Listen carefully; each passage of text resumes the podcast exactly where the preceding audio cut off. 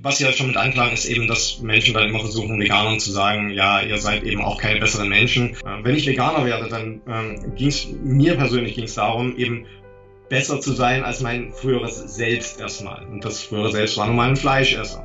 Und dann würde ich sagen, ja, ich bin dann besser als mein fleischessendes Selbst in dieser Situation, weil ich eben weniger Tiere töten lasse und weniger Tierleid verursache.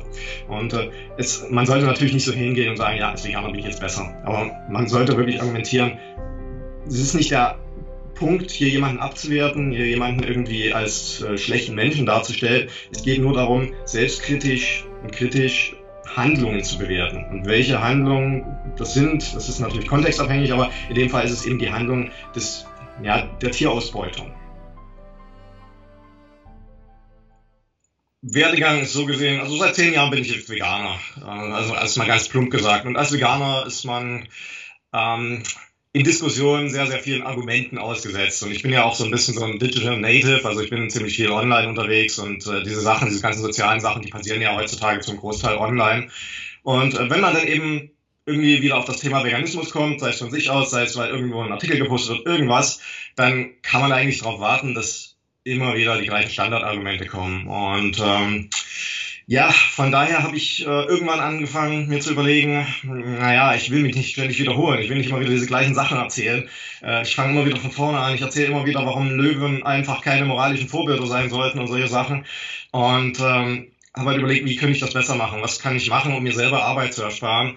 Und habe dann ähm, im Grunde die Entscheidung getroffen, naja, ich könnte eigentlich mal so versuchen, so entsprechende Kurzvideos zu diesen ganzen Argumenten zu machen, sodass ich dann nur den Link posten kann und vielleicht irgendjemand anders, der die inhaltlich gut findet, die dann auch verwenden kann. Das war erstmal so für mich gedacht, dass ich quasi ja immer diese Videos da habe. Ich habe mir das relativ einfach vorgestellt am Anfang. Ich dachte, na gut, dann stellst du dich mal vor die Kamera und erzählst ein bisschen was und dann hast du das widerlegt, so wie das online passiert. Aber es ist ein bisschen ein, Unterschied, dieses Medium, weil man im Grunde hm, naja, keinen Gesprächspartner hat so direkt. Also man muss eben vorher antizipieren, was sind die Argumente, was könnte als Gegenargumente kommen und so weiter und so fort. Was ist wirklich damit gemeint, wenn dieses Argument kommt. Deshalb muss man ziemlich viel Vorarbeit betreiben, also sehr viele Skripte schreiben und vieles vorher im Vorhinein abdecken. Und es macht sehr viel Arbeit, so ein Video zu machen. Daher, hm, wenn es nicht so gewesen wäre, dass äh, Menschen im Internet die gut gefunden hätten und selbst verwendet äh, hätten,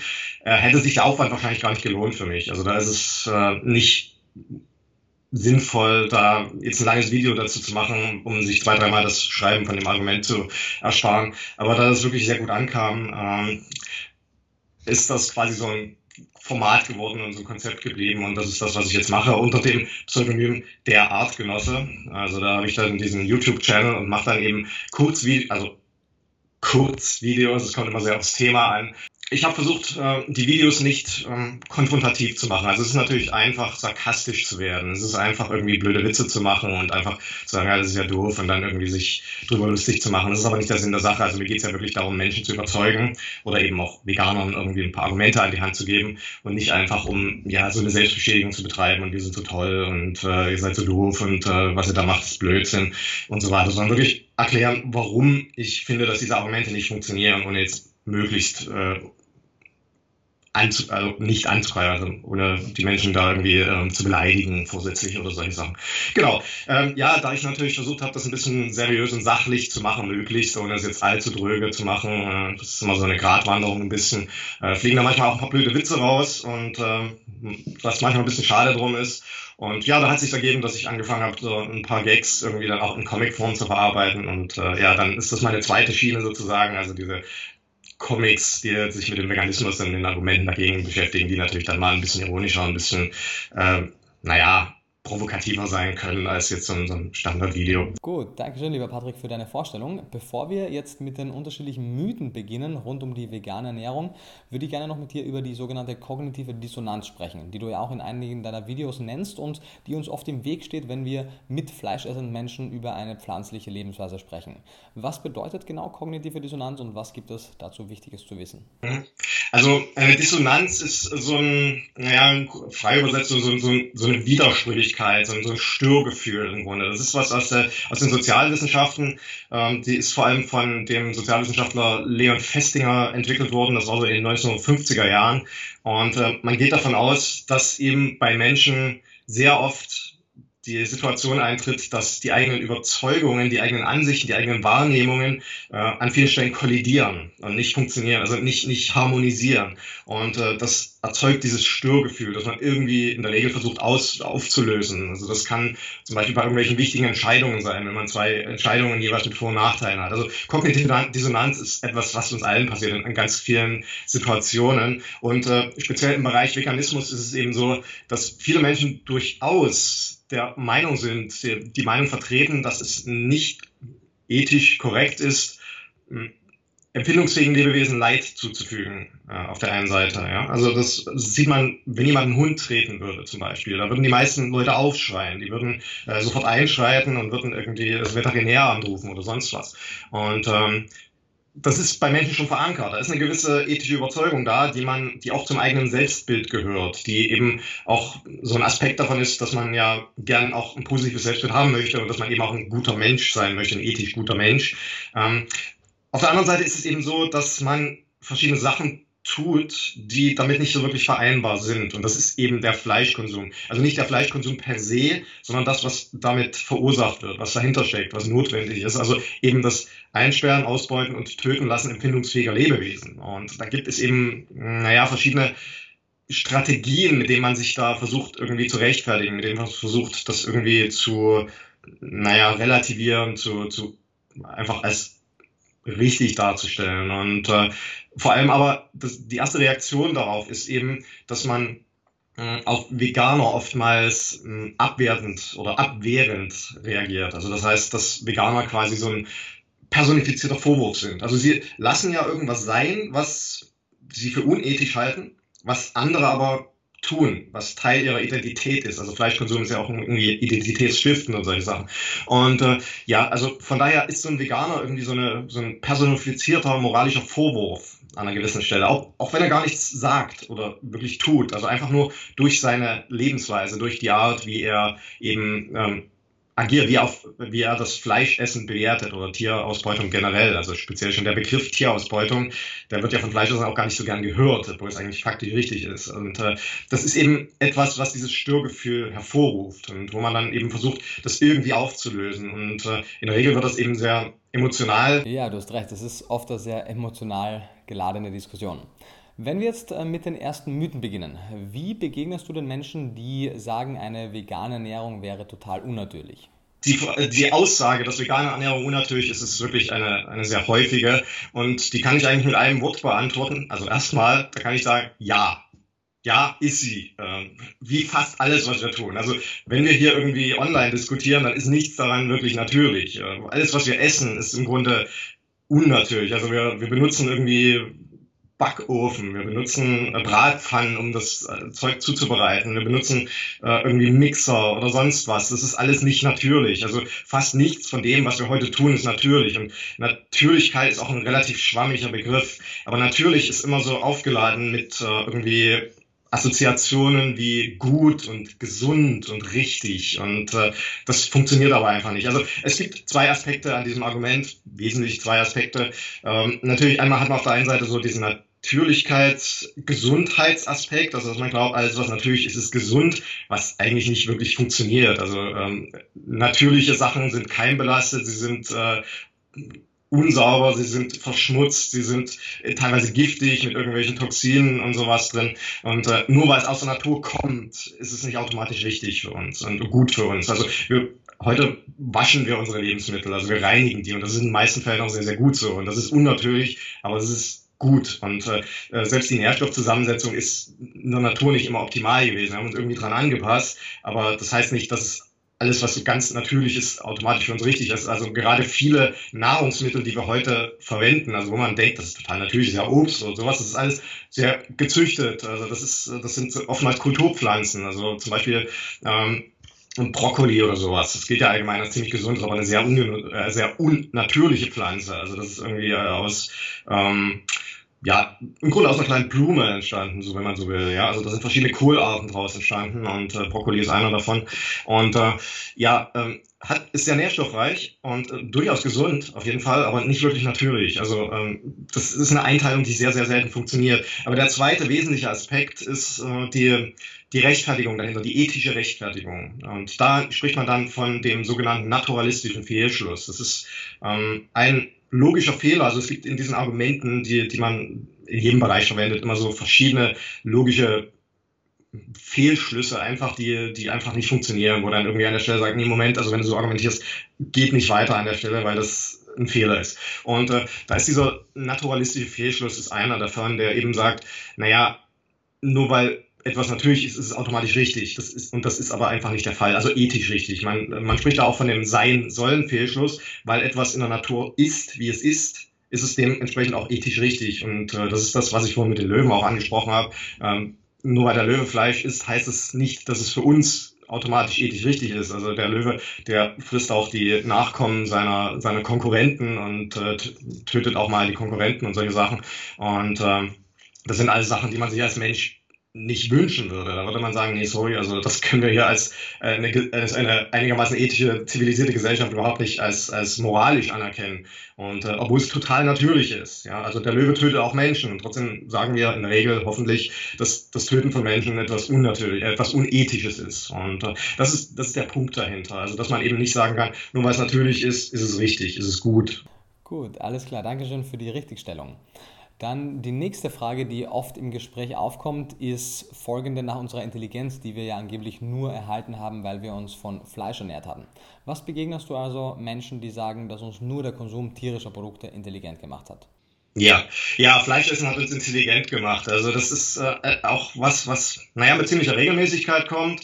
Ähm, aber es ist ein eine sehr undifferenzierte Aussage. Also natürlich mag unser Fleischkonsum, also der Fleischkonsum, also es geht dabei natürlich jetzt um unsere Vorfahren. Der Mensch als solcher, naja, den gibt es jetzt ganz grob gesagt 200.000 Jahren und unsere Vorfahren, die Frühmenschen und sowas, die sollen halt laut dieser Aussage sehr viel Fleisch gegessen haben und durch die Nährstoffe im Fleisch dann eben äh, eine höhere Hirnleistung entwickelt haben.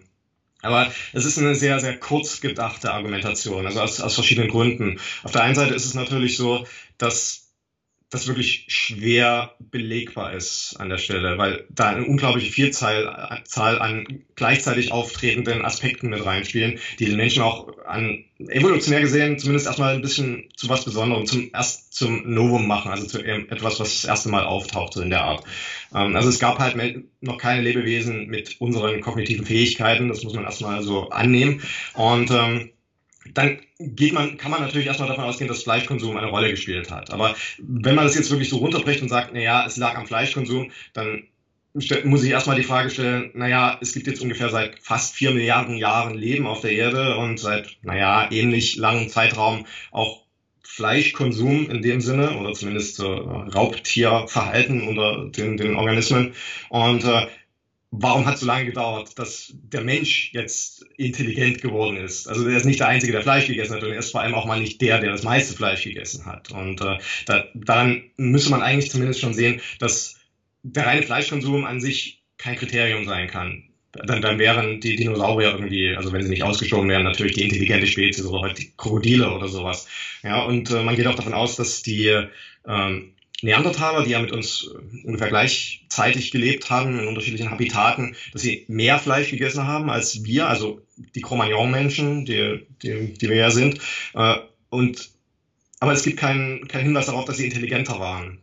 Und sie sind ja zumindest ausgestorben. Also es ist wahrscheinlich auch schon mal ein sehr wackeliges Argument, das als evolutiven Vorteil zu verkaufen. Es ist aber auch, ähm, also es steckt auch ein bisschen dieser naturalistische Fehlschluss dahinter. Also weil es äh, schon immer so war und weil es uns irgendwie einen Vorteil gebracht hat, ist es erstmal gerechtfertigt. Aber es gibt sehr viele Aspekte, die vermutlich dazu beigetragen haben, dass Menschen so intelligent geworden sind, wie sie sind. Also wir haben auf der einen Seite ähm, ein ganz wichtiger Aspekt ist das Feuer. Äh, man hat eben als Mensch irgendwann das Feuer genutzt, entdeckt für sich und hat gemerkt, oh, da kann man Sachen, die da ähm, irgendwie reingehalten werden, die sind irgendwie besser verdaulich. Also die Verdauung braucht ziemlich viel Körperenergie, also was wir ja irgendwie aufnehmen müssen. Das heißt, es macht es weniger effizient. Wenn man das so quasi outsourcen kann und das eben aus, außerhalb so ein bisschen äh, verdau vorverdauen kann, also durchs Garen schon ein bisschen aufspalten, dann hat man grundsätzlich erstmal mehr Energie. Und das kann auf jeden Fall ein evolutiver Vorteil sein. Ein weiterer Aspekt ist, dass wir ähm, die Fähigkeit haben, ähm, also Stärke sehr gut zu verwerten. Also wir haben dann ein Enzym, das Amylase ist das, glaube ich, die eben sehr gut dazu geeignet ist, äh, Stärke aufzuspalten. Was, also wir können dadurch sogar Kartoffeln verdauen, das können nicht viele Lebewesen. Und ähm, die sind ja sehr nahrhaft, nahrhaft in der Tat. Und äh, ja, also solche Sachen, das ist so ein Aspekt. Ein weiterer Aspekt ist zum Beispiel unser unser Sozialverhalten. Also Menschen haben, waren im Wesentlichen schon immer so ein Herdentier aber sie haben sehr komplexe Sozialstrukturen gehabt. Und durch diese Komplexität ist äh, es einfach erforderlich und sinnvoll und ein evolutiver Vorteil, dass man eine höhere Hirnleistung äh, entwickelt, weil dadurch diese Sachen erst funktionieren und man dadurch Vorteile hat. Also man kann besser zusammenarbeiten als Gruppe und hat dadurch Vorteile. Oder man kann so zum Beispiel ist immer Tauschhandel, also untereinander unter den äh, Tieren, dann, dass man so ein bisschen Tauschhandel, also einer hat jetzt irgendwie was gesammelt und der andere hat schon was und man tauscht das untereinander und dann muss man sich auch natürlich merken, wer ist jetzt der, der unfair ist. Und äh, es gibt auch, äh, also nette Tierversuche, sage ich mal, wo man das bei, bei anderen Primaten zeigen kann, dass sie ein Verständnis für Fairness haben. Und äh, äh, das ist auch so ein Aspekt. Und dafür braucht man aber relativ viel Hirnleistung. Und äh, ähm, das ist so ein Aspekt, der es erstmal notwendig macht. Also Hirnleistung muss erstmal notwendig sein. Also Intelligenz an sich ist nicht irgendwie was, was per se gut ist, äh, sondern etwas, was, naja, ein, ein Faktor ist, der das Überleben sichern kann in der Natur. Es muss aber nicht. Also es kann durchaus Nischen geben, wo Intelligenz eigentlich kontraproduktiv ist, wo irgendwie Energieaufwand für sowas total sinnlos ist. Da gibt es irgendwelche Algen, die dann ihr eigenes, äh, irgendwelche Polypen oder so Quallen, die dann ihr eigenes Hirn irgendwann verdauen, weil sie es nicht mehr brauchen. Das ist für die sinnvoll. Ja, ähm, also es ist eher Überlebensvorteil. Aber bei uns ist eben die Intelligenz ein Aspekt gewesen. Aber es, es macht keinen Sinn, das aufs Hier und Jetzt zu übertragen. Also es gibt noch mehr Aspekte, die wirklich auch eigentlich, naja, es sehr zweifelhaft machen, dass man einfach so sagen kann, ja, das lag jetzt am Fleisch. Das mag ein Aspekt gewesen sein, der durchaus mit reingespielt hat. Also gerade die Proteine werden immer angesprochen für die Hirnleistung und äh, Fett und so weiter. Was könnte man noch weiter ausführen, würde jetzt vielleicht ein bisschen weit führen. Aber ähm, im Grunde spielt es ja keine Rolle, weil wir sind jetzt so, wie wir sind. Wir sind da, wir sind jetzt intelligent. Äh, aber ähm, die Frage ist halt, äh, also es ist keine Frage eigentlich. Es, es, es, macht keinen Sinn, damit zu argumentieren, dass man früher das und das gemacht hat und deshalb jetzt Intelligenz ist. Also Evolution funktioniert nicht so, wir lassen jetzt das Fleisch weg, auf einmal verblöden wir alle wieder. Das ist einfach nicht, das ist einfach nicht der Fall. Also äh, es ist, es muss ein, ein, Druck von außen sein, so ein evolutiver Druck, mit dem man diese Intelligenz überhaupt erst entwickeln kann, wo sie überhaupt sinnvoll ist. Und wir haben uns ja weit aus der, aus der natürlichen Auslese eigentlich rausgenommen und deshalb entsprechend auch nicht mehr diesen evolutiven Druck in diesem hm, Kontext. Und wir können alle Nährstoffe, die wir brauchen, wunderbar aus pflanzlichen Nahrungsmitteln bekommen. Und äh, es, es gibt Hochleistungssportler, die vegan leben, es gibt Wissenschaftler, die vegan leben und all sowas. Also das heißt nicht, dass Veganer irgendwie dümmer werden, weil sie kein Fleisch mehr essen oder dass man durchs reine Fleischessen klüger wird. Also in der Tat ist es sogar so, ähm, das Wort ist immer so ein bisschen fragwürdig, aber äh, oftmals wird Fleisch inzwischen schon so als ein Unterschichten-Nahrungsmittel betrachtet, weil, ähm, also es ist wirklich, statistisch ist es offenbar so, dass gerade bei Akademikern der Fleischkonsum deutlich geringer ist, als jetzt bei ähm, sozial, also einkommensschwachen Menschen. Und äh, also das, das funktioniert einfach so nicht. Also es spielt keine Rolle, was früher so war. Wenn man mit Evolution argumentiert, dann muss man irgendwie mal so, so einen Grundsatz der Evolution auch wirklich anerkennen, dass die Evolution eigentlich es heißt ja Survival of the Fittest. Und das bedeutet nicht, wie es manchmal übersetzt wird, des, äh, des Stärksten, so fit im Sinne von äh, gesundheitlich fit, sondern fit im Sinne von angepasst, fitting. Und das heißt, Überleben des am besten angepassten und jetzt sich auf in einer Welt, die sich ständig wandelt, also gerade in einer, die sich so schnell wandelt wie wir, auf naja, die Verhaltensweisen von Urmenschen zu, äh, zu beschränken und sich damit zu rechtfertigen, ist das Gegenteil von Evolution. Es ist keine Anpassung, es ist im Grunde Stillstand. Und das Argument ist, ist ähm, einfach nicht sinnvoll. Ausgezeichnet. Wunderbar auf den Punkt gebracht. Dankeschön. Wie reagierst du denn, Patrick, wenn Leute zu dir kommen und sagen, ja, wir essen Fleisch und wir haben schon immer Fleisch gegessen und deswegen wäre es richtig, weil wir haben es ja schon immer gemacht und von daher hat es ja schon Tradition? Also Menschen haben schon immer Fleisch gegessen, ist natürlich eins, was mit diesen Menschen haben äh, große Hirne entwickelt, zusammenhängt. Ähm, ja, ob es jetzt Widersprüche ist, müsste man kommt ein bisschen auf die Definition an. Es ist ja nicht per se falsch, also Menschen, je nachdem, wo sie gelebt haben, es ist sehr, sehr unterschiedlich, wie sie gelebt haben. Äh, manche waren fast reine Pflanzenfresser, andere haben eben sehr viel Fleisch gegessen. Das war ja die Anpassbarkeit des Menschen, also diese, diese Vielseitigkeit des Menschen, die sein, einer seiner Vorteile war. Und äh, von daher kann man kann natürlich schon sagen, der Mensch hat schon immer Fleisch gegessen, aber es ist wenn es als Argument verwendet wird, einfach nicht sinnvoll, weil es eben, naja, man kann auch also es, es bedeutet Stillstand, so ein Argument. Also was, wann fängt dieses schon immer an? Das müsste man sich ja fragen. Ist es, wenn der Mensch genau entstanden ist oder irgendwie vorher bei den Vormenschen? Und äh, wenn man irgendwann, dann müsste man immer weiter zurückgehen. Und dann muss man sagen, naja, wenn, wenn man wirklich so argumentiert, dann dürfte man nicht mal aus der Ursuppe kriechen, weil äh, was soll denn das jetzt hier irgendwie Mehrzeller oder so? Das gab es ja früher nicht, war schon immer so, Einzeller oder noch nicht mal das. Also das Argument ist schlecht. Also das Argument, also es, man bezeichnet diesen Fehlschluss äh, auch als Argumentum ad antiquitatem, also ein, ein Traditionsfehlschluss im Deutschen. Und ähm, der ist, das Argument ist im Grunde, naja, es war schon immer so, also wird es schon irgendwie richtig sein. Also das ist deshalb gerechtfertigt und das funktioniert ja nicht. Also wir haben ja uns immer angepasst. Wir haben ja schon immer Sachen geändert. Wir haben ja schon immer Sachen verbessert. Also wir würden zum Beispiel viele Moralvorstellungen von vor 200 Jahren würden wir heute einfach nicht mehr akzeptieren. Und äh, das, das zeigt einfach, äh, dass naja, solche Vorstellungen wandelbar sind und wandelbar sein müssen, um eben auch äh, sich weiterzuentwickeln und äh, ethisch besser zu werden. Und äh, von daher ist es eben kein Argument, wenn man sagt, es war schon immer so. Also es gibt auch noch ein Gegenargument dazu, das, äh, das heißt Neuigkeitsfehlschluss oder so, ich bin jetzt nicht ganz sicher, der genau das Gegenteil sagt, also irgendwas ist total neu, das ist, das ist toll. Also äh, es, es, Menschen suchen sich immer gern raus, was sie, was sie verwenden als Argument, was für ihn, für ihr Argumentations, also für ihre Argumente gerade sinnvoll ist. Und äh, ja, dieser Traditionsfehlschluss ist halt einer, der sehr häufig kommt. Das haben wir schon immer so gemacht, Feierabend. Und äh, aber es ist, es ist einfach nicht, nicht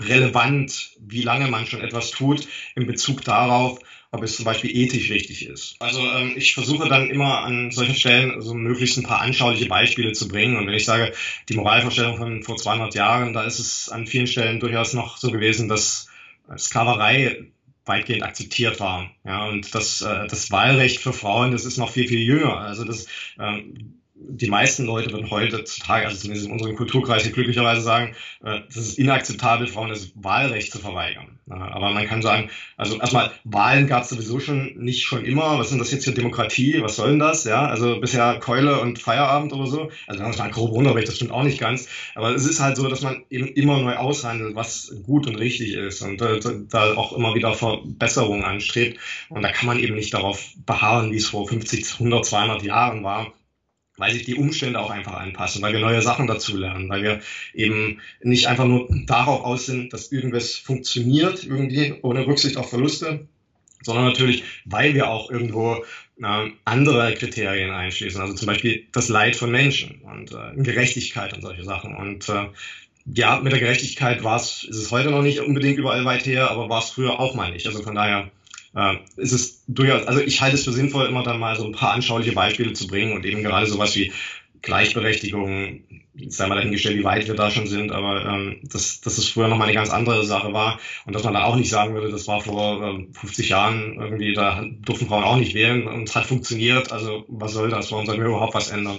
Und ja, das ist eines der Probleme mit diesem Argument. Gut, alles klar. Danke schon auch für die Richtigstellung von diesem wichtigen Punkt. Was man auch sehr oft hört, wäre ja, dass Essen eine reine Privatsache ist, dass man etwas mehr Toleranz seinem Gegenüber zeigen sollte. Und dann hört man auch oft, ja, leben und leben lassen in Bezug aufs Essen. Was begegnest du diesen Argumenten? Genau, also es, es kommen eben immer wieder diese Argumente, die so ein bisschen in die Richtung gehen, also dieses ähm, eben erstmal dieses Leben und Leben lassen, was an sich ja schon so ein bisschen ironisch ist, weil es damit ja eigentlich das Töten gerechtfertigt wird. Also es ist eher Leben und Töten lassen, was man fordert. Aber es ist so ein, naja, ein Aspekt, den man Veganern immer wieder vorwirft, ist, dass sie so angeblich intolerant wären, dass sie anderen ihre Meinung aufzwingen wollen, obwohl das äh, Essen ja angeblich Privatsache sei. Und ähm, ja, dann kommen eben diese Standardfloskeln, dieses Leben und Leben lassen. Nur vergisst man damit eben, dass es nicht nur diese zwei Parteien da gibt, also diesen Fleischesser und diesen Veganer, die sich gerade streiten, sondern dass es vor allem um die dritte Partei geht, also diese empfindungsfähigen Lebewesen, die, deren Reste da auf dem Teller liegen und dass die eben auch Bedürfnisse und Interessen haben und dass diese eben auch leben wollen und leben gelassen werden wollen. Und da hört das auch schon wieder auf mit diesem, mit diesem vorgeschobenen Toleranz. Also man, man beansprucht dieses Leben gelassen zu werden, eben in der Regel für sich selbst und ja, für den Gegenüber, weil es irgendwie keine Leistung ist, was, lassen wir den Veganer leben, da schränken die ja überhaupt nicht ein. Ähm, äh, und tut dann so ein bisschen für sich selbst quasi, also wenn ich sage tut, dann ist das nicht irgendwie ein Vorsatz, sondern das ist halt was, was man irgendwie so reflexhaft macht, hm, dass man, hält man sich eben für tolerant und hält das, was man tut, für tolerant, aber man denkt das eben nicht wirklich weiter, beziehungsweise man deckt, man weitet das nicht auf ähm, alle relevanten Individuen aus. Und ja, also dann, dann kommen eben so Sachen wie, dass Essen Privatsache wäre, aber damit, naja, erstmal macht, also schon im Begriff steckt ja Sache drin. Ja, also einmal privat haben wir auf der einen Seite, das sollte was sein, was einen privat per Definition nur selbst betrifft, ist ja schon mal nicht der Fall, wenn man die Tiere reinrechnet, die dann eben keine Sachen sind, sondern die Leben, Lebewesen sind mit Bedürfnissen, mit Interessen und mit äh, Gefühlen. Und ähm, dann, dann wird das nämlich schon eine ganz andere Sache. Dann, dann funktioniert das nicht mehr einfach so, dass ich sagen kann, naja, ich bin jetzt der tolerante Fleischesser, ich akzeptiere, dass du kein Fleisch isst, also akzeptiere doch, dass, du, dass ich Fleisch esse. Aber wenn man das mal weiterdenkt, dann ist eben Fleisch und Pflanze nicht das Gleiche, weil das eine bedingt das Einsperren, Ausbeuten, Töten von empfindungsfähigen Lebewesen, das andere erstmal grundsätzlich nicht. Und das ist nicht auf einer, auf einer Ebene. Es ist nicht so, dass das alles identisch ist. Also das ist eben nicht so, dass, naja, Fleisch ist Fleisch, sondern es ist ein empfindungsfähiges Lebewesen, was dahinter steckte. Und das wird dann eben ausgeblendet, wenn man schon so sagt, es ist Privatsache.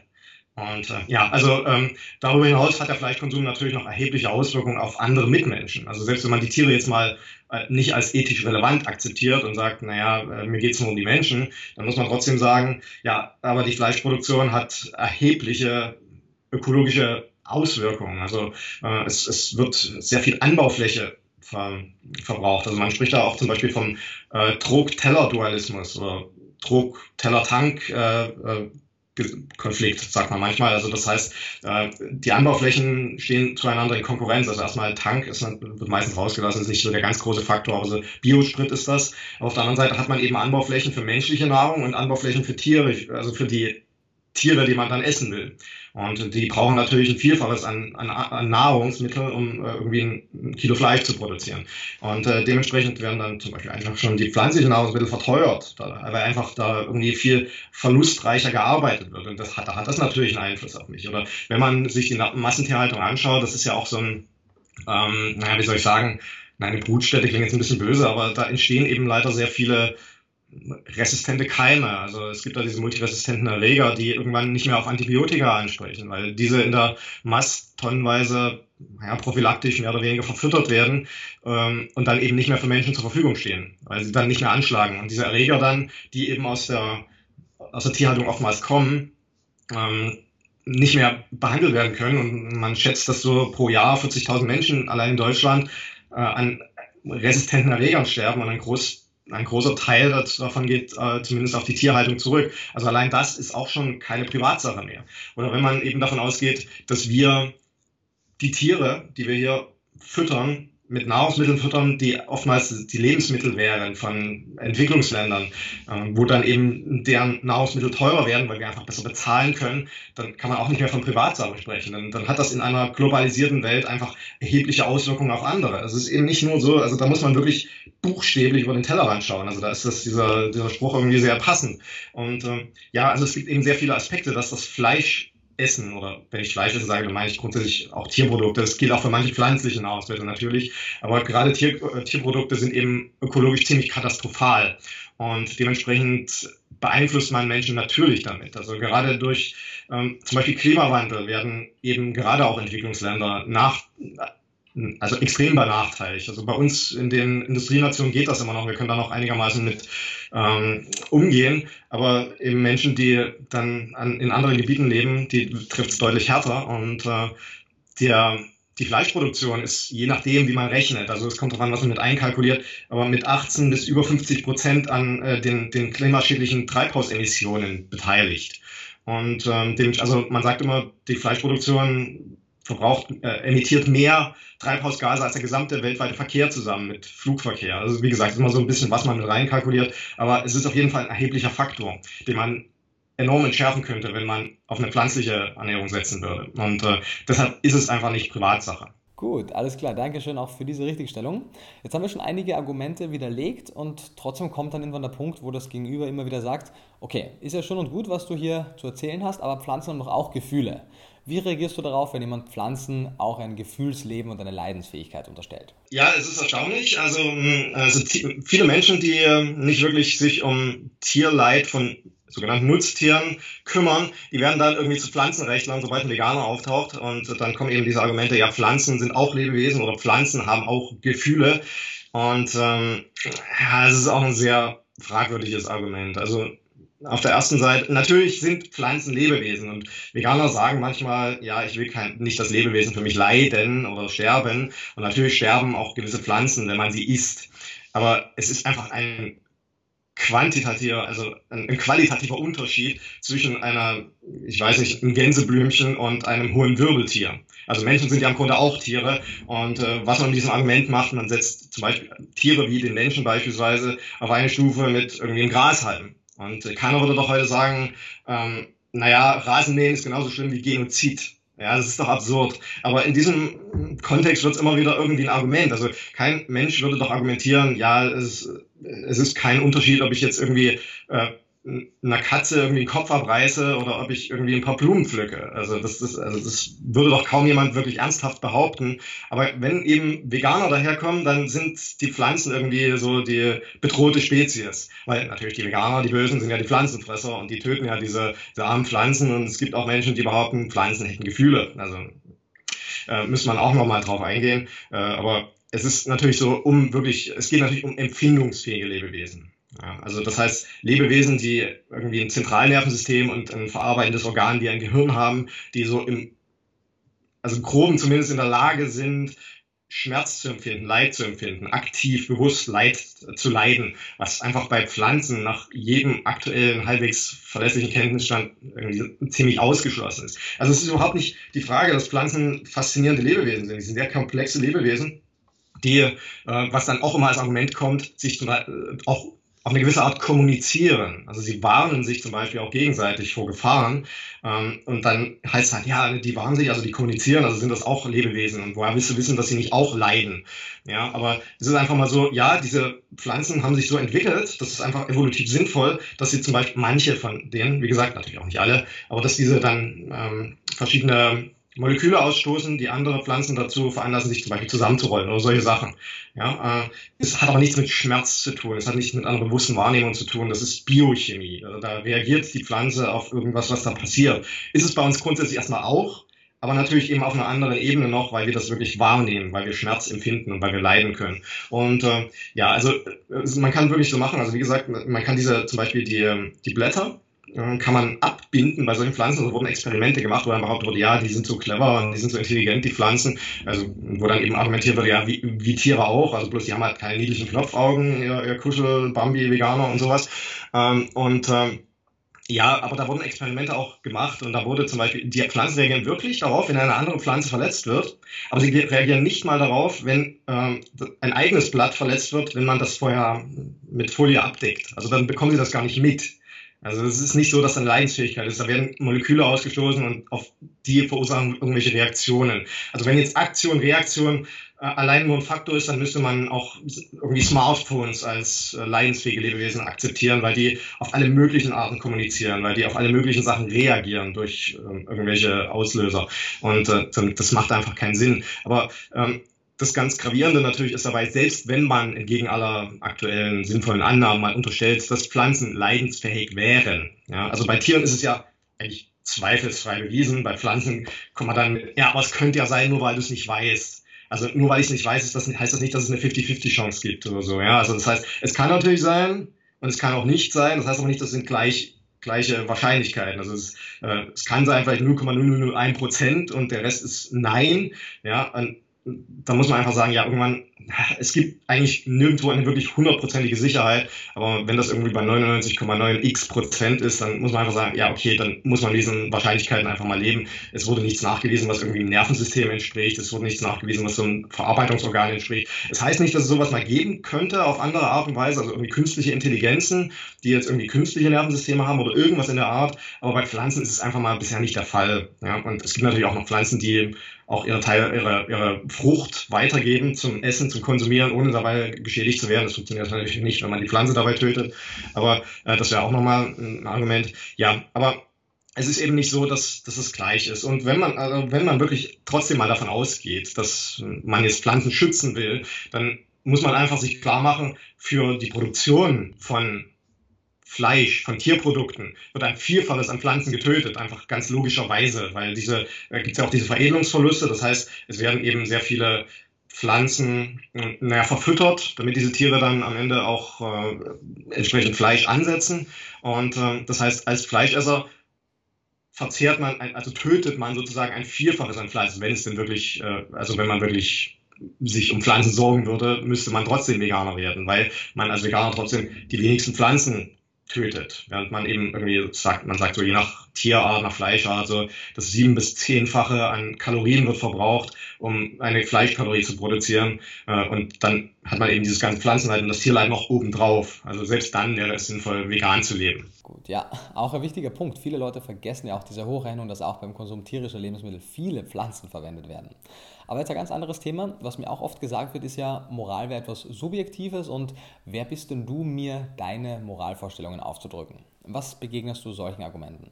Also es ist so, dass man oftmals auch hört, dass Moral eben subjektiv sei, wenn man als Veganer etwas als unethisch kritisiert. Und äh, ja, da muss man erstmal natürlich zustimmen. Also Moral ist irgendwie subjektiv. Also wir haben ja auch vorhin schon drüber geredet, dass früher zum Beispiel die Benachteiligung von Frauen nicht als unmoralisch oder unethisch betrachtet wurde. Ja, also ich benutze jetzt Moral und Ethisch so ein bisschen synonym, das ist nicht ganz das Gleiche. Also Moral ist sozusagen so, wie man handelt und die Ethik beschäftigt sich damit, wie man handeln sollte. Also Moral ist so ein Set von Handlungsweisen und die Ethik hinterfragt das groben. Aber das, was ich erzähle, das trifft auch beides zu. Und ja, da muss man erstmal sagen, natürlich ist Moral erstmal subjektiv, aber da muss man sich fragen, wie kommt man zu seiner Moral? Also es wird ja irgendwie nicht besonders clever sein zu sagen, ja, das würde schon immer so gemacht, hatten wir ja gerade auch schon. Und äh, da, das will man ja von anderen auch nicht. Also wenn man irgendwie unfair behandelt wird, dann will man ja nicht hören, beziehungsweise würde auch nicht akzeptieren, ja, das haben wir schon immer so gemacht dann würde man auf andere Sachen verweisen. Dann würde man eben mit Fairness oder Gerechtigkeit argumentieren. Und äh, ja, es ist, es ist kein einfaches Thema in der Tat. Also da muss man sich natürlich fragen, wo kommt unsere Moral her am Ende? Was ist äh, irgendwie die Ursache, die, die Grundlage dafür? Und ähm, im Wesentlichen können wir eigentlich sagen, wir haben ja eine eine leidbasierte Ethik. Das heißt, wir wollen alle nicht leiden. Wir wollen, also alles, was unethisch ist, was, was wir irgendwie in Gesetze gegossen haben, was wir für, für Ungerechtheiten, für, für nicht legal zum Beispiel, also jetzt mal abgesehen von, naja, es gibt auch Gesetze, die natürlich ungerecht sind und äh, auch den Falschen nützen, aber so grundsätzlich äh, unser eigenes Moralempfinden auf uns selbst bezogen zum Beispiel schon, ist ja, dass wir Sachen für falsch halten, wenn sie Leid verursachen, wenn sie irgendjemandem Ungerechtigkeit zufügen, etwas, was er nicht will, etwas, was Schmerzen bereitet und so weiter und so fort, ähm, was ihm einschränkt und solche Sachen. Und dann, also das sollte man sich mal bewusst machen. Und an der Stelle muss man eben überlegen, na, was ist jetzt die Grundlage? Und die ist halt in der Regel. Also alles, was wir machen, ist irgendwie zum gewissen Maße leidbasiert. Also wir wollen ja alle nicht leiden. Das ist uns ja gegeben. Das, das ist irgendwie so der kleinste gemeinsame Nenner bei allen empfindungsfähigen Lebewesen. Und deshalb kann man auch sagen, es ist einfach eine gute Grundlage.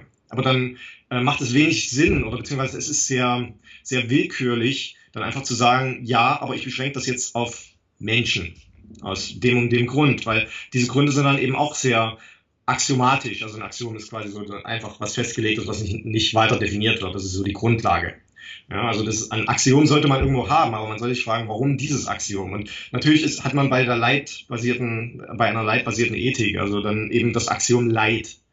Aber man kann es auch hinterfragen, aber dann, dann äh, sollte man auch. Also immer wenn man äh, irgendwie eine Antwort hat, sollte man trotzdem fragen, warum. Also diese Antwort, warum, warum und immer so weiter. Und wenn man irgendwann bei Leid ran, kommt, wird es schwierig, da noch weitere sinnvolle Fragen zu stellen, weil es irgendwie sehr universell ist, weil wirklich alle empfindungsfähigen Lebewesen nicht leiden wollen.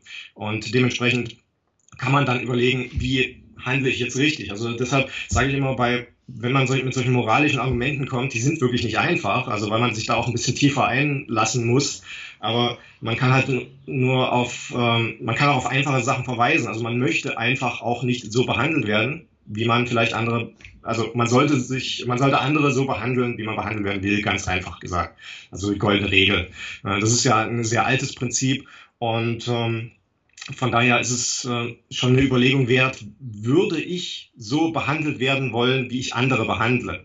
Möchte ich so behandelt werden, wie ich Tiere behandle? Es ist eigentlich, äh, man kann jetzt ganz viel moralisch drumherum schwurbeln und es macht auch Sinn, das zu tun und sich darüber mal im Klaren zu werden, ähm, wenn man die Muße hat. Äh, aber man kann es eben darauf runterbrechen. Möchte ich, dass andere kann ich wollen, dass andere meine Ethik, meine Moral mir gegenüber anwenden. Also wenn ich jetzt zum, zum Beispiel sage, naja, ich bin ein Mensch, deshalb bin ich relevant, dann kann jemand auch sagen, naja, aber ich bin jetzt reicher als du, deshalb bin ich relevant. Oder ich bin ein Mann, du bist eine Frau, deshalb bin ich relevant. Das ist ein relativ willkürliches, festgelegtes Kriterium. Und diese Willkür sollte man eben möglichst, möglichst vermeiden. Und da gibt es in der Gerechtigkeitstheorie, das ist ein Teil in der Philosophie, wo man sich ein bisschen damit befasst, den sogenannten Veil of Ignorance, den, den, Schleier, des, den Schleier des Nichtwissens, der, ähm, das ist so ein Prinzip, wo man eben versucht, diese Sachen aus, um zu umgehen, also nicht zu umgehen, sondern zu lösen sozusagen, also eine möglichst ähm, faire Ethik auszuhandeln. Und äh, dieser Schleier des Nichtwissens sagt im Grunde, dass man ein System entwirft, wie man handeln sollte, ohne zu berücksichtigen, wer man in diesem System ist. Also das ist sozusagen von diesem Schleier verdeckt. Also man weiß nicht, welchen Stand man innehat, welches Geschlecht zum Beispiel, äh, wie reich man ist, äh, wie, wie groß man ist, wie, wie alt man ist, solche Sachen. Das heißt nicht, dass alle gleich behandelt werden sollten, aber man schafft damit ein System, das ähm, eben für, für alle möglichst fair ist. Und das kann man natürlich ausdehnen und sollte man so weit wie möglich ausdehnen. Und äh, da ist es einfach nur folgerichtig, dass man sich das auch auf andere empfindungsfähige Leben, Lebewesen ausdehnt, weil dann kann man eben auch die Spezieszugehörigkeit mit dem Schleier bedecken. Und äh, dann kann man halt überlegen, naja, wie wäre es jetzt, wenn ich jetzt kein Mensch wäre, sagen wir meinetwegen, jetzt gehen wir mal nicht so weit, so ein Schimpanse oder so. Würde ich dann, äh, würde ich es gerechtfertigt finden, jetzt für irgendwie Experimente für die andere Spezies äh, da zu leiden, an Tierversuchen zum Beispiel ja, und solche Sachen. Und äh, wenn man mit diesem Tool da rangeht, mit diesem Werkzeug, dann, dann hat man eine sehr, sehr gute Grundlage dafür, ähm, eben eine möglichst faire Moral zu entwickeln. Also es, es hängt auch ein bisschen mit diesem Argument zusammen, ja, der Mensch ist an der Spitze der Nahrungskette. Ja, das, äh, also mal abgesehen davon, dass es ein nahes Netz ist und dass das alles eher äh, ineinander greift und äh, nicht wirklich eine, so ein Top-Down-Ding ist, ja, also alles sehr viel komplexer ist, hat, ist es natürlich auch so ein bisschen so eine Macht-gibt-Recht-Sache. Äh, aber man kann sich eigentlich ohne weiteres vorstellen, es gibt ja genug Filme zum Beispiel, dass es irgendwie auch andere Spezies gibt. Also muss nicht mal so weit gehen und Spezies sagen, aber nehmen wir mal an, es wären andere Spezies. Ähm, das können zum Beispiel irgendwelche, das sind Terminator, die, die, äh, die Terminatoren sein, ja, also diese, diese ganzen Roboter und äh, die einfach dann irgendwie, wo man sagen kann, naja, das ist jetzt, also wenn man sie mal als Spezies betrachtet, äh, die dominantere Spezies. Die haben halt dann einfach mal das Recht, das zu tun. aber trotzdem würde ja kaum einer so argumentieren. Und dann, dann kann man sich schon vorstellen, will ich von diesen zum Beispiel, das kann ja auch Außerirdische sein, ja? also alles mögliche. Also wenn jetzt irgendwie ähm, eine, eine andere Spezies sich eben ähm, dazu entschließt, uns zu essen, würden, da würden wir auch plötzlich anders argumentieren. Und das ist ja auch schon ein Hinweis darauf, naja gut, wenn ich meinen Standpunkt immer so wechsle, geradezu wie es mir passt, dass das irgendwie nicht besonders fair und redlich ist. Und äh, ja, also es, es macht durchaus viel Sinn, also zumindest so ein Gedankenkonstrukt einfach mal anzunehmen, ob es nicht wie eine andere Spezies mit uns umgehen sollte. Und ähm, ich glaube, das ist nochmal so ein bisschen der andere Herangehensweise. Also wie sollten die mit uns umgehen? Und dementsprechend, äh, wenn wir das wollen von anderen, dann sollten wir entsprechend mit denen, die quasi unter uns sind, genauso verfahren. Also das heißt, deren Bedürfnisse berücksichtigen und nicht einfach nur, weil wir es können, weil wir die, die Macht haben. Also das kann auch sehr schnell kippen. Und von daher, ähm, also wer gerade der Mächtige ist, der, der kann natürlich einfach damit argumentieren, aber in anderen Situationen ist es in der Regel so, dass man diese Argumente selbst nicht ak akzeptieren würde. Alles klar, ja, auch erneut ein wichtiger Punkt. Dankeschön. Was sagst du zu Menschen, die sagen, Veganismus sei schon eine Religion und das geht ihnen zu weit? Veganismus, Veganer, das sind ja so eine Sekte, das ist ja alles so ein, so ein religiöses Ding, das ist auch was, was man immer wieder hört, ähm, hat verschiedene Hintergründe, warum das so gesagt wird. Also es ist auf der einen Seite ist es eben so, man kann Menschen, wenn man ihren äh, Handlungen einfach so eine so einen religiösen Dogmatismus unterstellt, dass es einfach unhinterfragte persönliche Glaubenskonstrukte sind, kann man einfach sagen, ja, sorry, das ist deine Sache, damit äh, will ich nichts zu tun haben, ich will deine Religion nicht aufoktroyiert bekommen. Und ähm, dementsprechend ist es eben so, dass äh, viele Menschen dann einfach sagen, ja, das ist so eine Religion. Veganer, das ist so, also so eine Sekte. Und dann gehen die noch rum und missionieren Menschen und all sowas, also total die Sekte und total religiös alles.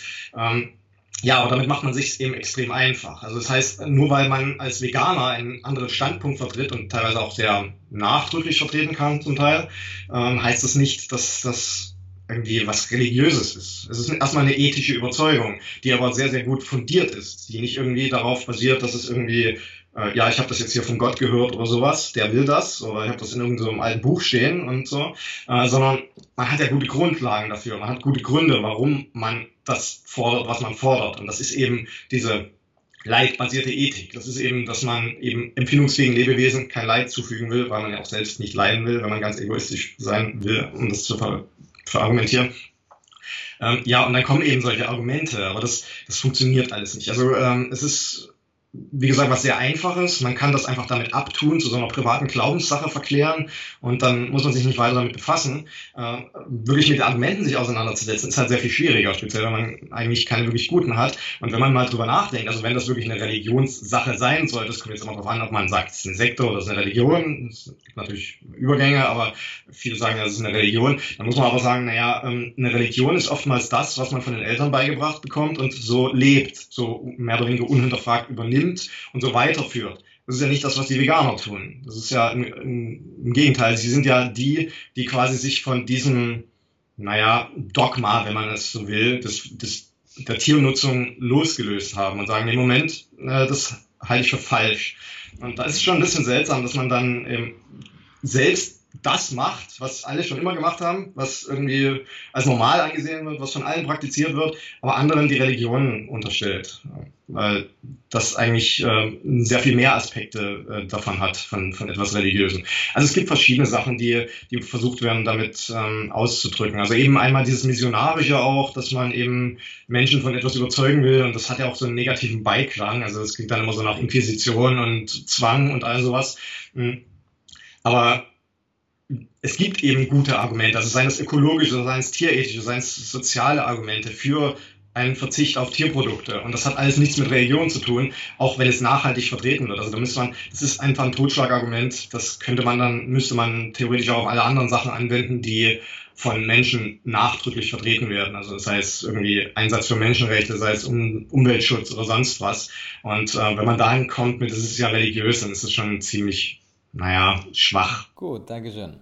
Jetzt wird es ganz absurd, was man auch oft hört, wäre ja die Argumentation, Hitler war ja auch Vegetarier und das sollte angeblich irgendwas damit zu tun haben, dass die andere Person das nicht vegan werden kann, nur weil Hitler Vegetarier war. Was begegnest du darauf? Ja, ja, äh, also wie man weiß, das dunkle Geheimnis aller Vegetarier und Veganer ist ja, dass Hitler auch einer von uns war, angeblich. Ähm, nein, also das kommt halt auch immer mal wieder, dass man als Veganer, wenn man ethische Aspekte anspricht, dann konfrontiert wird mit, aber Hitler, der war auch Vegetarier angeblich. Ja, ähm, das hat auch wieder sehr viele Aspekte. Natürlich ist es so, dass man mit diesem Argument erstmal auch äh, so ein bisschen reflexhaft äh, diese kognitive Dissonanz auch versucht aufzulösen. Also dass man eben auch zeigt, na, ihr seid eben nicht die besseren Menschen. Siehst du, weil Hitler, der war einer von euch. Ja, ähm, aber also es funktioniert natürlich schon nicht mehr mit Veganern. Also wenn man sagt, ich bin jetzt Veganer, ich äh, lehne jetzt jegliche Tierprodukte ab, dann kannst du eher sagen, dann, sorry, Hitler hat Tierprodukte konsumiert, so wie du. Also das ist, der gehört zu euch. So, also das ist eigentlich ein toller, total absurdes Argument.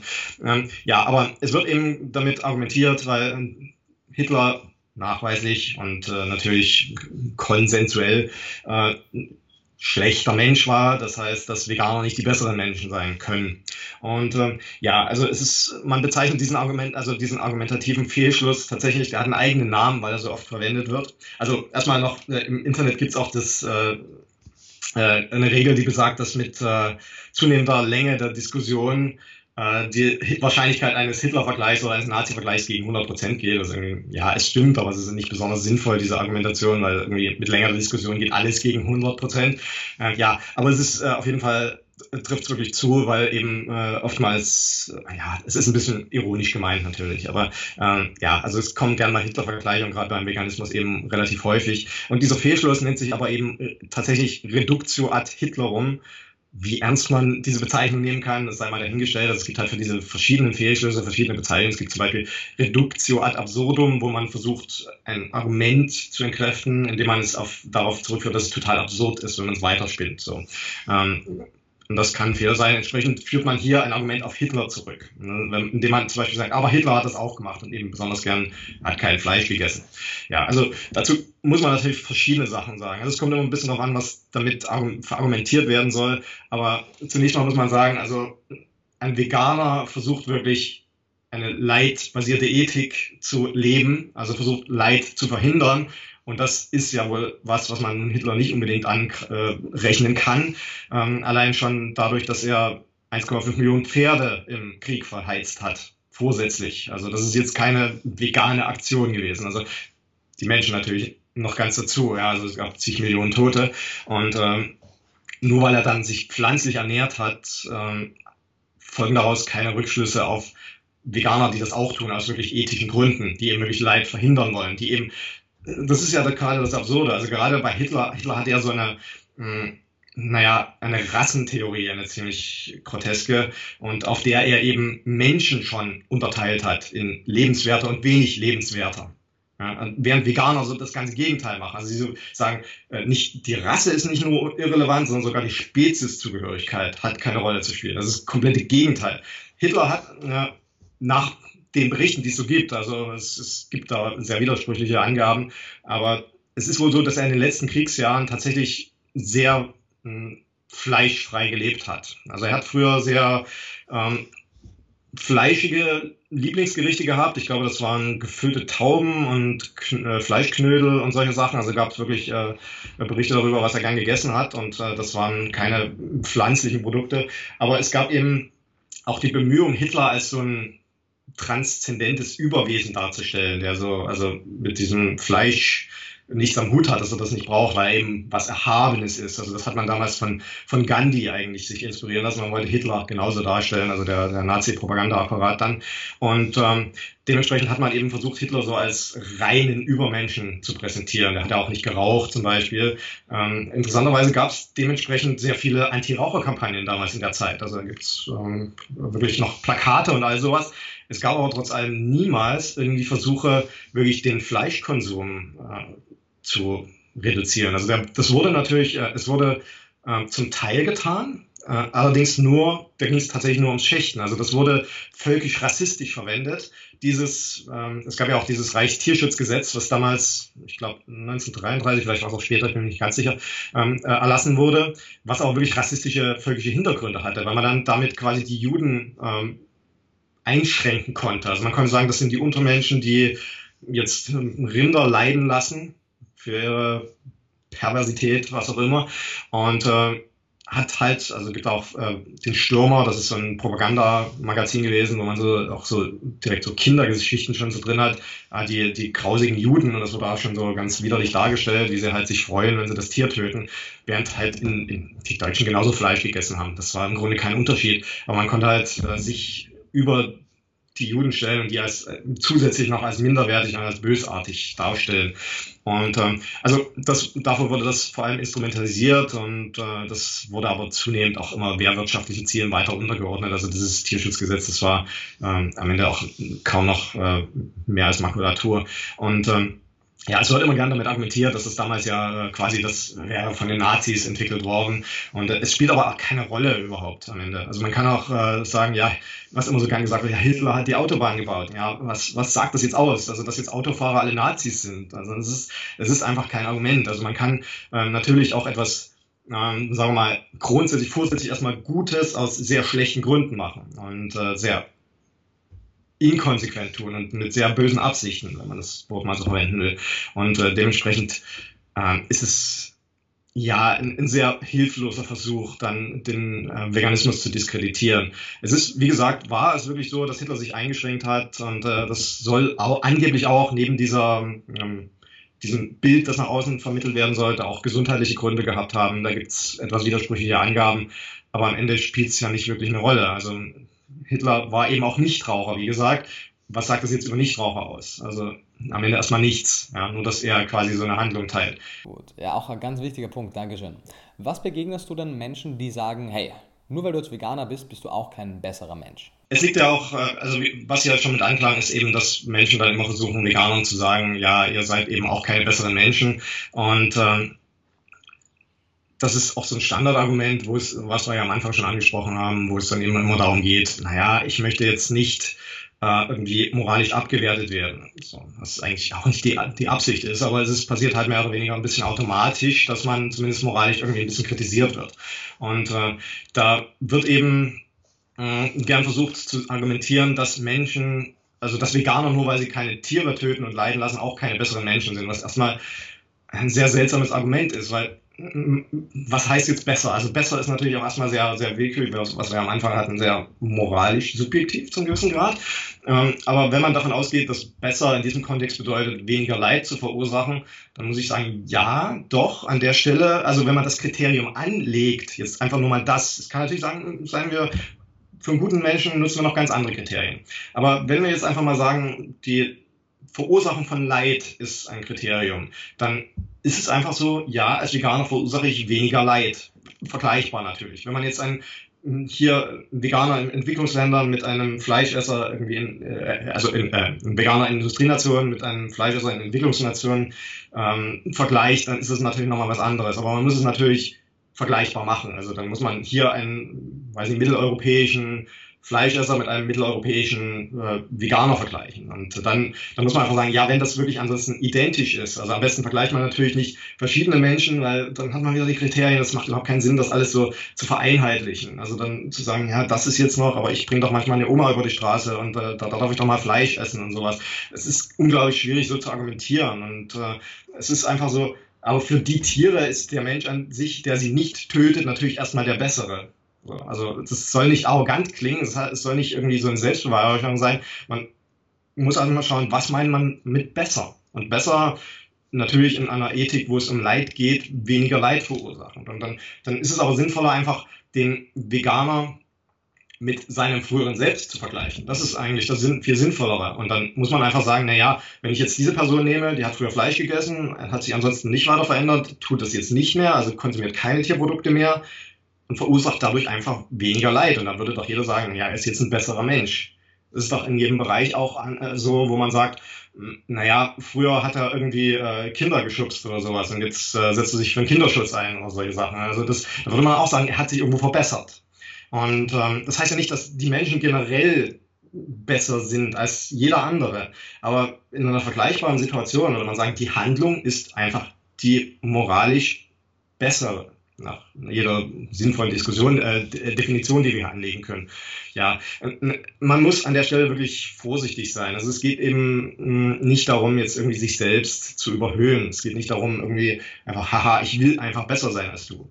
Äh, wenn ich Veganer werde, dann ähm, ging es mir persönlich ging es darum, eben besser zu sein als mein früheres Selbst erstmal. Und das frühere Selbst war nun mal ein Fleischesser. Und dann würde ich sagen, ja, ich bin dann besser als mein fleischessendes Selbst in dieser Situation, weil ich eben weniger Tiere töten lasse und weniger Tierleid verursache. Und äh, es, man sollte natürlich nicht so hingehen und sagen, ja, als Veganer bin ich jetzt besser. Aber man sollte wirklich argumentieren, es ist nicht der Punkt, hier jemanden abzuwerten, hier jemanden irgendwie als äh, schlechten Menschen darzustellen. Es geht nur darum, selbstkritisch und kritisch Handlungen zu bewerten. Und welche Handlungen das sind, das ist natürlich kontextabhängig, aber in dem Fall ist es eben die Handlung des, ja, der Tierausbeutung. Gut, Dankeschön. Gut auf den Punkt gebracht. Ähm, eine Sache, die auch oft immer wieder gesagt wird, wäre die Sache nach der Legalität. Fleisch essen könnte doch gar nicht so schlecht sein, immerhin ist es ja auch legal.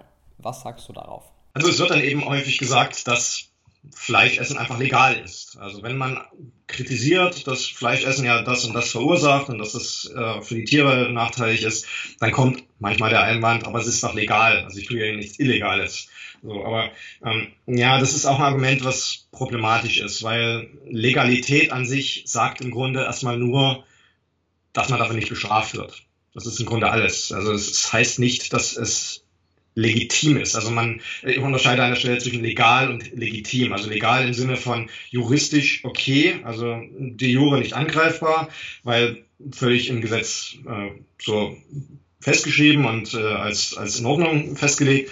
Ähm, aber das heißt ja nicht, dass es deshalb ähm, auch gut und gerecht sein muss. Also auch Gesetze sind oftmals sehr, sehr ungerecht. Gesetze sind oftmals ähm, ja nicht von denen gemacht, denen sie wirklich nützen, sondern eher denen, die, die die Macht haben. Also in dem Fall sind wir das als Menschen. Äh, wir haben zwar auch so ein bisschen Tierschutzgesetz, die eigentlich auch kaum das Papier wert sind, auf dem sie gedruckt sind, aber ähm, ja, also das heißt eben nicht, dass sowas automatisch dann auch richtig ist. Und das ist eben der Unterschied. Also klar, ja, es ist richtig, das ist legal an der Stelle, aber trotzdem muss man es doch diskutieren können. Und trotzdem muss man es doch kritisieren können.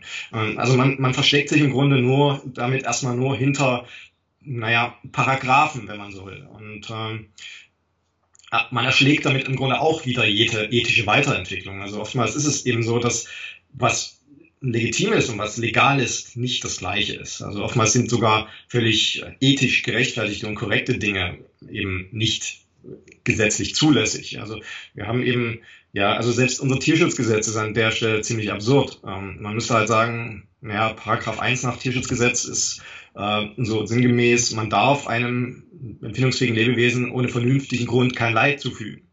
Und wenn man dann aber mal weiterdenkt, was ist denn jetzt ein vernünftiger Grund? Dann würde man sagen, na gut, Essen. Okay, ich will jetzt was essen. Also wäre jetzt ein vernünftiger Grund. Aber du kannst auch sagen, ja, du fügst Leid zu, weil du was essen willst. Aber du fügst, äh, du, wenn du pflanzliche Produkte essen würdest, würdest du kein Tierleid zufügen. Es gibt also keinen Grund, das zu tun. Also das heißt, daraus folgt im Grunde, ich tue es, weil ich es will. Ja, und dann, das macht das ganze Gesetz absurd. Also wenn man, äh, weil ich Bock drauf hat, als ein, äh, habe, als einen vernünftigen Grund ansieht, dann bedeutet das Gesetz im Grunde, ähm, du darfst Tieren kein Leid antun, außer du hast Bock drauf. So, und das ist ein völlig absurdes Gesetz. Also diese Definition macht keinen Sinn. Und äh, von daher sieht man eben, dass äh, die Legalität an sich erstmal kein Kriterium ist. Ja, also es, es ist ja auch sehr willkürlich. Bei uns beispielsweise hier sind zum Beispiel Hunde und Katzen nicht zulässig zum äh, Verzehr und zum Inverzehr bringen. Und äh, da sieht man eben auch, also allein daran erkennt man schon, dass da irgendwie eine gewisse Willkür herrscht. Und ähm, von daher ist, naja, das Beziehen auf rechtliche Zulässigkeit erstmal zwar nicht falsch, aber es sagt nicht wirklich was aus. Und es sagt vor allem nichts darüber aus, ob eine Handlung trotzdem gut ist. Alles klar, Patrick, Dankeschön. Wichtiger Punkt. Ähm, das nächste ist auch äh, wirkliche Absurdität, aber oft wird vorgebracht, dass solange Kinder in Afrika hungern, wir uns doch bitte nicht mit unseren veganen Luxusproblemen herumschlagen sollen. Was begegnest du also auf die hungernden Kinder in Afrika? Ja, also die Kinder in Afrika ist auch schon fast so ein, naja, so ein geflügeltes Wort unter Veganern, weil das auch immer so ein Argument ist. Ähm, die wären froh, wenn sie Fleisch essen und man sollte sich da erstmal um die Kinder kümmern. Also das sind so zwei Aspekte von diesem Argument. Und ähm, natürlich muss man sagen, ja, also wenn man wirklich davon ausgeht, dass es denen um die Kinder geht, dann muss man sagen, natürlich wären diese Menschen froh, Fleisch zu haben, aber nicht einfach, weil es Fleisch ist, sondern weil es etwas ist, was ihnen Gesundheit und Überleben ermöglicht. Und wenn das auf andere Arten geht, dann wären die sicherlich genauso dankbar darüber. Und vielleicht sogar mehr, weil sie dann einfach mehr Masse hätten. Also, also diese Sachen, die halt an Tiere verfüttert werden, statt sie selbst zu essen, haben ja irgendwie eine sehr viel höhere Nährstoffmenge. Und äh, weil eben nicht durch diesen Veredelungsverlust vieles verloren geht. Und da muss man einfach sagen, ja, es mag ja sein, dass diese Menschen, wenn sie keine andere Wahl hätten, dankbar darüber sind, aber was genau hat das jetzt mit deinem Fleischkonsum zu tun? Warum ist das jetzt für uns relevant? Also es ist natürlich stimmt es, dass hungernde Menschen irgendwie alles essen würden. Selbst als Veganer würde man wahrscheinlich, wenn man keine andere Wahl hätte, irgendwie darauf zurückgreifen, wo man selbst verhungert.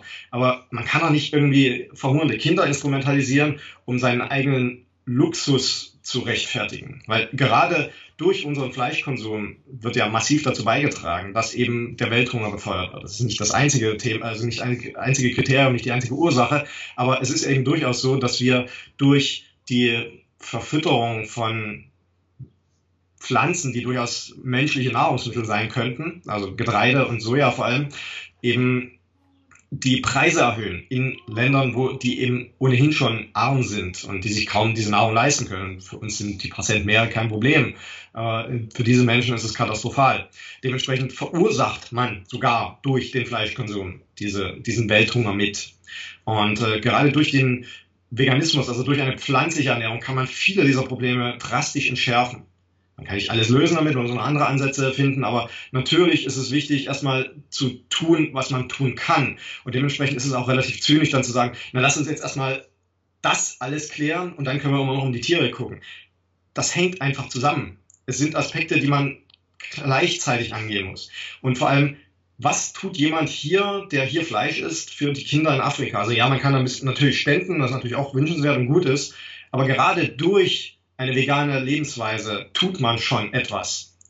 Während man eben durch Fleischkonsum dieses Problem verschärft. Also geht es einfach nicht so, wir essen jetzt erstmal weiter Fleisch, bis irgendwie der Welthunger besiegt ist und äh, der, Weltfrieden eingekehrt ist. Und dann können wir nochmal um die Tiere irgendwie gucken. Und äh, so funktioniert das nicht. Wir haben ganz viele Baustellen, wir haben ganz viele Aspekte, wo man ansetzen muss. Und man sollte in vielen Bereichen versuchen, das Möglichste zu tun. Und äh, gerade im Bereich der Ernährung ist eben eine vegane Lebensweise für sehr, sehr viele verschiedene Aspekte, nicht nur für Tierleid, sondern eben auch für Menschenleid, für den Welthunger, äh, sehr vorteilhafte. Gut auf den Punkt gebracht, alles klar. Vielen, vielen Dank. Patrick, wir sind jetzt schon bei der letzten Frage angelangt und die ist immer dieselbe. Was ist denn die Schlüsselbotschaft, die du mit deiner Arbeit den Menschen mit auf den Weg geben möchtest? Es ist schwer zu sagen, dass jetzt irgendwie, wie ich wie ich es zusammenfassen würde. Es kommt ein bisschen auf die Zielgruppe an. Äh, es sehen ja viele Veganer schon meine Videos und die äh, haben, nehmen da wahrscheinlich was anderes draußen mit als Menschen, die noch Fleisch essen. Aber auf jeden Fall, auf jeden Fall würde ich einfach ganz einfach zusammenfassen, äh, seid einfach mal nett. Ja, das ist, äh, tut Lebewesen nichts an, was euch selbst angetan, nicht angetan werden soll. Seid einfach fair, versucht eine, eine Welt zu schaffen, die für alle empfindungsfähigen Lebewesen eine positive ist. Ähm, und versucht nicht mit naja, kleinen vermeintlichen Annehmlichkeiten so enormes Leid zu verursachen. Und vor allem seid kritisch, also seid nicht nur kritisch anderen gegenüber, sondern seid selbstkritisch und hinterfragt vor allem die Dinge, die ihr schon immer so gemacht habt. Und ähm, ich denke, Veganismus ist ähm, an sich eine wirklich sehr, sehr gute Grundlage auch an, für, für weiterführende Sachen. Also es geht dabei eben um die Vermeidung von Leid und keiner von uns will leiden und dementsprechend sollte man auch anderen Lebewesen gegenüber handeln, auch wenn sie nicht so sind wie wir. Seid anständig gegenüber empfindungsfähigen Lebewesen und versucht diesen nicht anzutun, was ihr nicht selbst erleiden wollt. Und ähm, ich würde sagen, ja, eine eine pflanzliche Ernährung ist wirklich eine, eine sehr fortschrittliche Sache. Es ist etwas, das zeigt, dass man die eigenen ethischen Ansprüche ernst nimmt und entsprechend auch danach handelt und versucht, sich selbst zu verbessern.